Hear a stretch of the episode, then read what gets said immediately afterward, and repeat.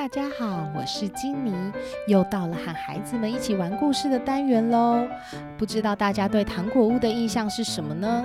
如果你掉进糖果屋的故事里，你会想和故事中的角色有什么互动吗？那我们的故事要开始喽。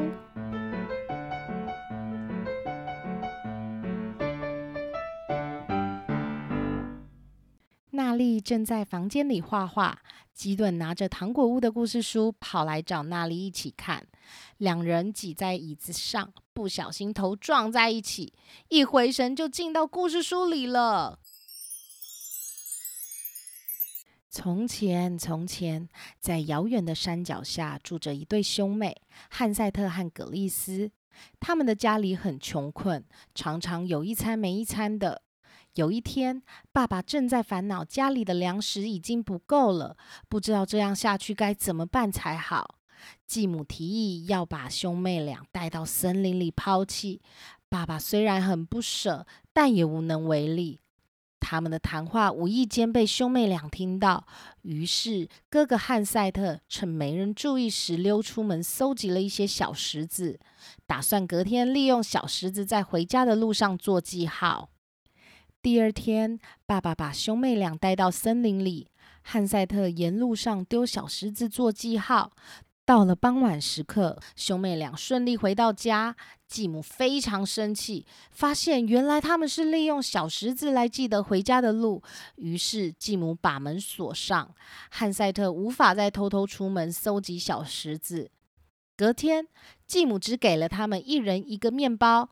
当他们跟着爸爸出门时，只好利用面包屑沿路丢在地上当记号。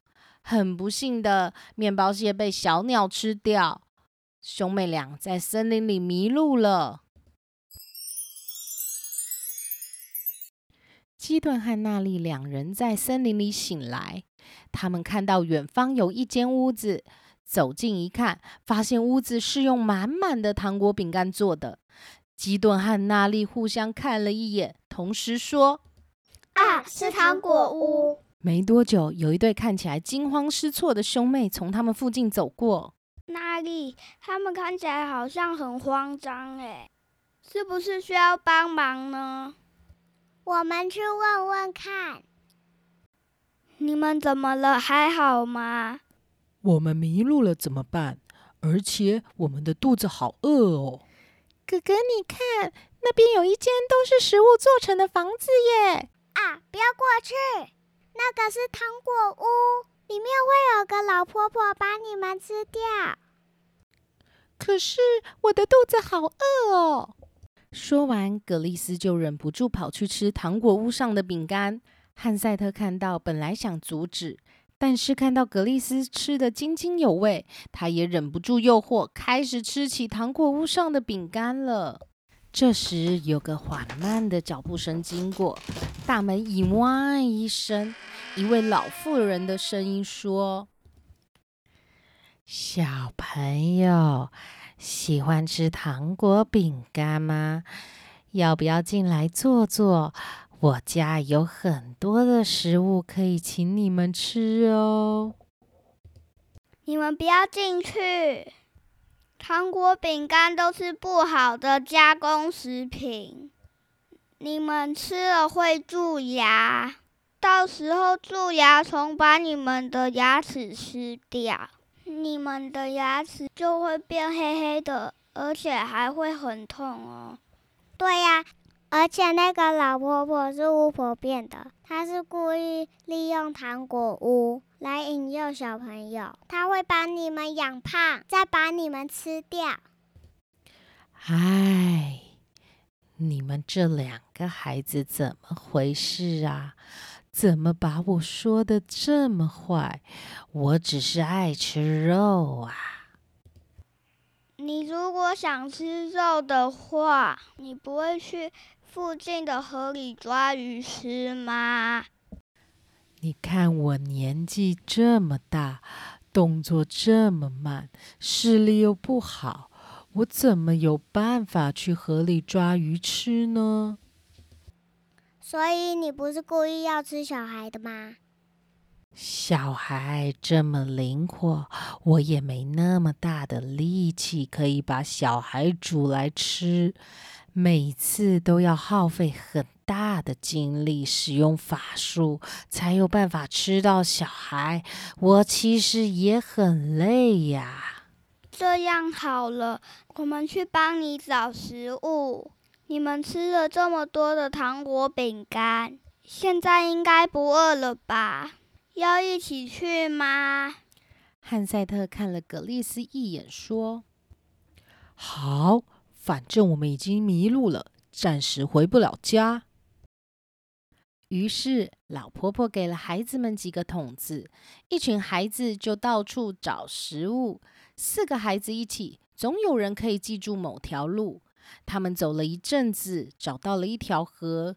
孩子们很快的在旁边捡起树枝，再用树枝去抓鱼。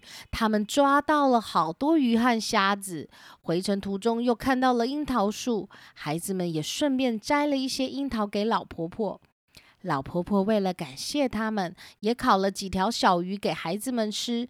很快的就到了傍晚。今天过得很充实。但是我和葛丽丝找不到回家的路，怎么办？这座森林很容易走失，但也不是没办法走到外围去。我用法术帮你们开路，一旦走出去后，应该就很容易找到回家的路了。那你以后肚子饿的时候怎么办？老婆婆看着汉赛特和葛丽斯说：“不知道之后有没有办法请你们去帮我买食物呢？可是我们家没有钱，怎么帮你买呢？这你不用担心，我这里有很多钱，可以让你们到镇上帮我买食物。”同时，我会补贴一些费用，当做你们的跑腿费。我们每天约好一个时间，我用法术帮你们开路，让你们可以走过来。记得一定要帮我买肉哦。说完后，便拿了一些钱给汉赛特，请他们帮忙。哥哥，他们这样子好像巫婆一直和福喷打。娜丽和基顿大笑了起来。在老婆婆的帮忙下，汉赛特和格丽斯顺利回到家了。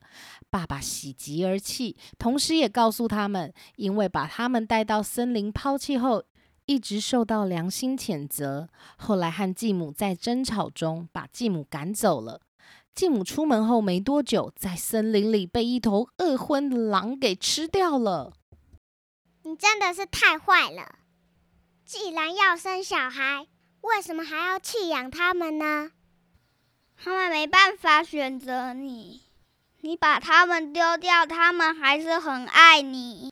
你是不是应该反省一下？爸爸听了不禁泪流满面。爸爸，不要难过了。我们有遇到一位会法术的老婆婆。他给我们钱，让我们每天帮他送食物。他也会给我们跑腿费。我们家暂时不会缺食物了。爸爸感到很欣慰，也下定决心，日子过得再穷苦，也不可以把孩子们丢弃。基顿和娜丽看了，感到很开心。他们跳起来转圈圈，结果两人不小心头撞在一起。转眼间又回到了娜丽房间。呃，我们回来了，赶快把糖果屋的故事书打开来看。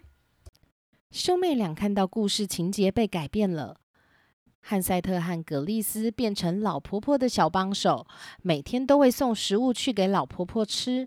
老婆婆过世后的钱财和房子都留给了兄妹俩，兄妹俩因而有了上学的机会，也因为得到了良好的教育，所以他们长大都有了不错的发展。